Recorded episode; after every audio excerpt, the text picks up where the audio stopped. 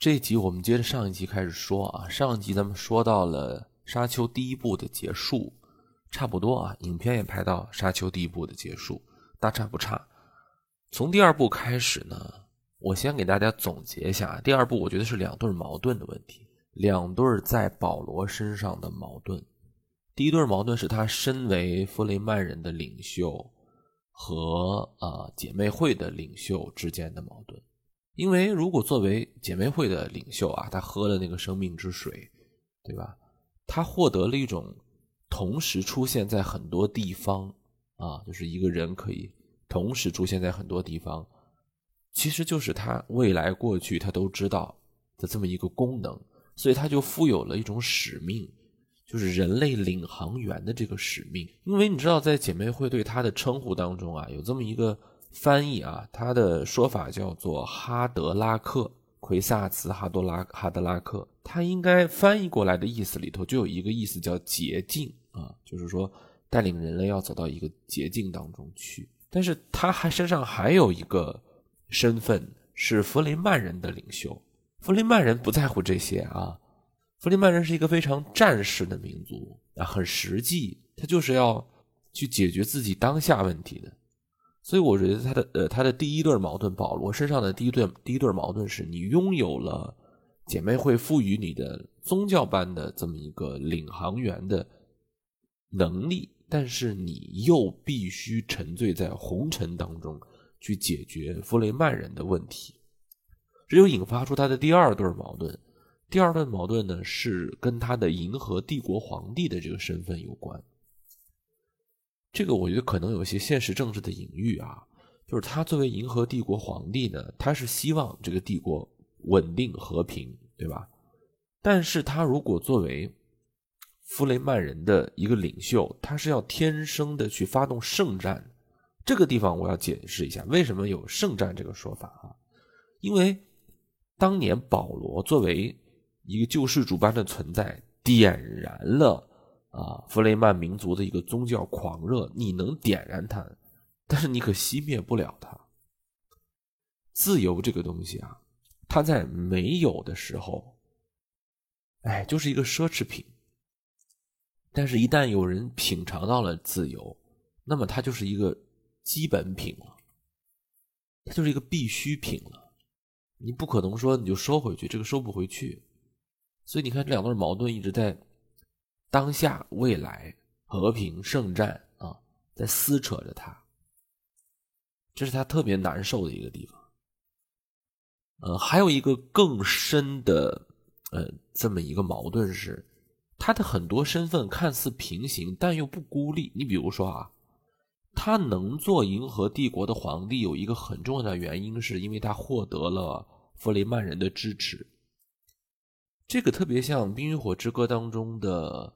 啊，琼恩·雪诺，他能做领袖、北境之王，是因为他获得了野人的支持，而野人跟北境的人他有世仇，对吧？哎，就是就很很麻烦。他说我就把这个剪除掉，那剪除不掉。弗雷曼人是你的统治基本盘，你甩不掉这个东西。还有一个是他其实看到了人类的啊那个未来，但他不能选。他认为这个未来所谓的黄金通道代价太大，这儿我先啊埋一下啊，为什么代价太大？咱们一会儿再说。更重要的是，当年就雷托公爵啊手下的那些老臣都已经在战争当中战死了，很多都已经是就不在这个世界上，所以他没有办法去跟他那些家族的老臣去商量。那姐妹会根本就不能聊，姐妹会都是些宗教狂热分子。大家可能还记得，他娶了老皇帝的女儿，老皇帝的女儿也是姐妹会，就他们心中只有信仰啊，没有聊天你跟他们也交流不了。而且原来那些就是革命的老朋友啊，还有一波人是弗雷曼的啊，就原住民的朋友，对阿凡达嘛，是吧？可是现在他们已经不拿你当人了，你拿他们当兄弟，他们拿你当神呐！你是救世主啊，对吧？你从莫阿迪布变成了这个里桑阿尔盖布，就是天外之音了。你从沙鼠变天鹰了，你你你怎么能跟人家打成一片呢。所以保罗体现了一种统治者前所未有的孤独感。作为一个科幻小说啊，在这儿他主动放弃了一些科幻的设置，进入了一种奇幻，更像是现实主义的写法，探索人心人性了。啊，哎，然后这儿有一个东西要推动故事情节了啊。他虽然跟他的正妻皇后没有什么感情，他皇后是一个姐妹会的人，但他跟他的原住民的啊妾室叫做契尼关系还不错，因为他们毕竟是那种。啊，一块扛过枪，对吧？一块下过乡，一块这个打拼过的革命伴侣嘛。但是呢，这块《甄嬛传》就来了啊，《甄嬛传》就来了啊，太搞了啊！就是这个爱妾呢，被正宫娘娘下了毒药，毒药不能生孩子，哈哈华妃是吧？就不能生。哎，但其实作为一个先知啊，保罗知道这些事情，但他为什么不管呢？他倒不是说因为跟这个契尼没感情，不是，他是预言到啊，他的这个爱妾会因为产子而死去，啊，所以不能生就不能生吧，啊，因为我跟你的这个感情肯定超越于我要一个孩子的这个想法，但是由于保罗的这种处处掣肘，啊，到处的去小心谨慎，其实各方面对他都不满意，比如说我们之前讲到的保罗，他垄断了。啊，香料的这个部分，那姐妹会包括宇航工会就都不满他，就准备要杀掉他，干掉他。当然他没成功，但是导致了他的失明。好在保罗有这个预知能力，所以失明也无所谓啊。但是可能是因为跟这个失明有关啊，还是不知道怎么样。契尼后来还真就怀孕了，怀了个龙凤胎啊，一男一女，而且预言就。应验了，她生孩子以后她就死了，婴儿降生她就死了，但是很奇怪啊，这婴儿一降生就像是遗传继承一样啊，保罗身上的预知能力就没有了。你看保罗身上有预知能力，虽然他虽然失明了，但是他应该没什么障碍。你想他能预判嘛，对吧？眼睛都没有什么用，是不是啊？开着天眼的人，那他突然这个时候就没有能力了，他选择了自我流放。故事就从保罗转到了他的儿子雷托二世，这个就是后来沙丘的第三部、第四部，像什么沙丘之子啊、沙丘神帝的主人公了。啊，沙丘神帝其实就在说这个保罗的儿子雷托二世。啊，龙凤胎虽然是保罗的儿女，但是当时执政的。啊，就像是后来《冰与火之歌》的里面讲那个摄政王一样，是他的妹妹啊，阿利亚。哎，怎么出来个妹妹呢？你得往前倒。咱们上期节目说过啊，保罗的妈妈当时是挺着大肚子，对吧？带着他逃跑的，他肚子里的那个就是他的妹妹啊。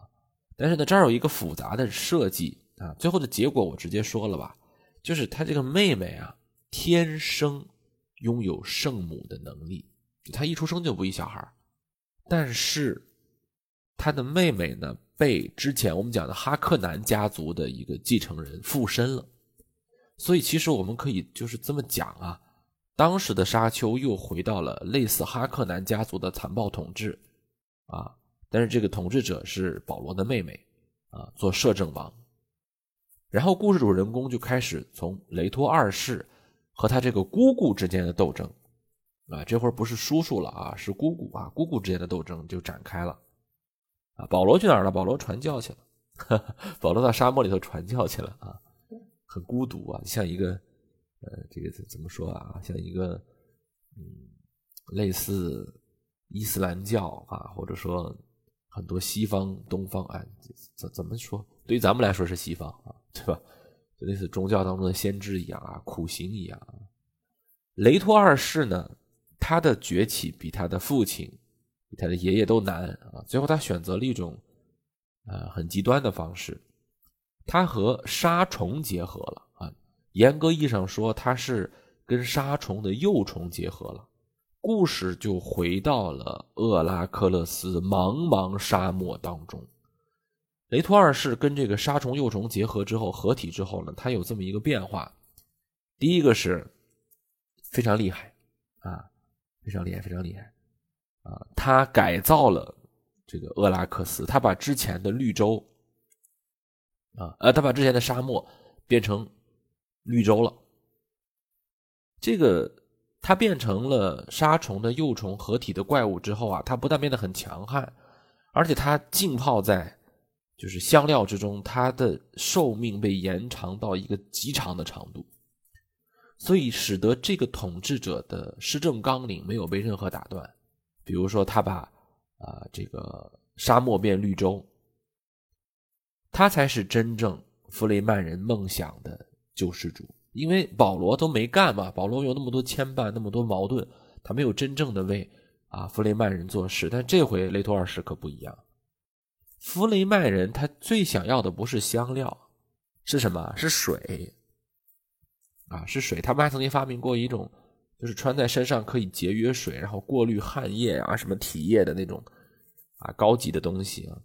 但这下一下，这个沙漠变绿洲了，沙虫就没有了。它就成了一个沙虫的，算是一个独自存在了，因为我们知道香料是沙虫分泌的嘛，所以这个时候雷托二世就垄断了极有的非常少非常少的香料。香料一没有，各大家族啊，什么航宇航工会、什么姐妹会，原来在保罗身上互相纠结的那种势力，现在都不用纠结了，因为香料被垄断了，所以他们导致了这些势力。就俯首称臣在雷托二世的这个膝盖之下，再加上雷托二世经过自人的割身改呃，就是身体改造，寿命极长，长达三个多世纪的统治。哎呀，不是，长达三千五百年的统治就开始了。这就是保罗曾经预见到的人类未来。那确实好啊，青山绿水，没有战争，所有的势力都被。一个统一的秩序所管辖，保罗其实知道他有这条路可以走。他雷托二世能干的事情，保罗全能干，而且保罗还不需要变成一个什么，就是跟杀虫幼虫结合啊，他有这个能力。但是保罗觉得这里面有问题，不能这么做啊。这其实就是自由世界人的一种想象。他认为这个东西虽然有秩序，但是不自由。你肯定啊，雷托二世更就更孤独了。这个地方啊。作者做了一个这么的这样的设计，这儿我说实在的，当时我读的时候十七八岁，我没太读懂。后来我慢慢体会，也不能说全懂了，我大概的能理解一点。啊，各位呢也尝试去理解。就雷托二世啊，他其实也非常清楚这么做有问题。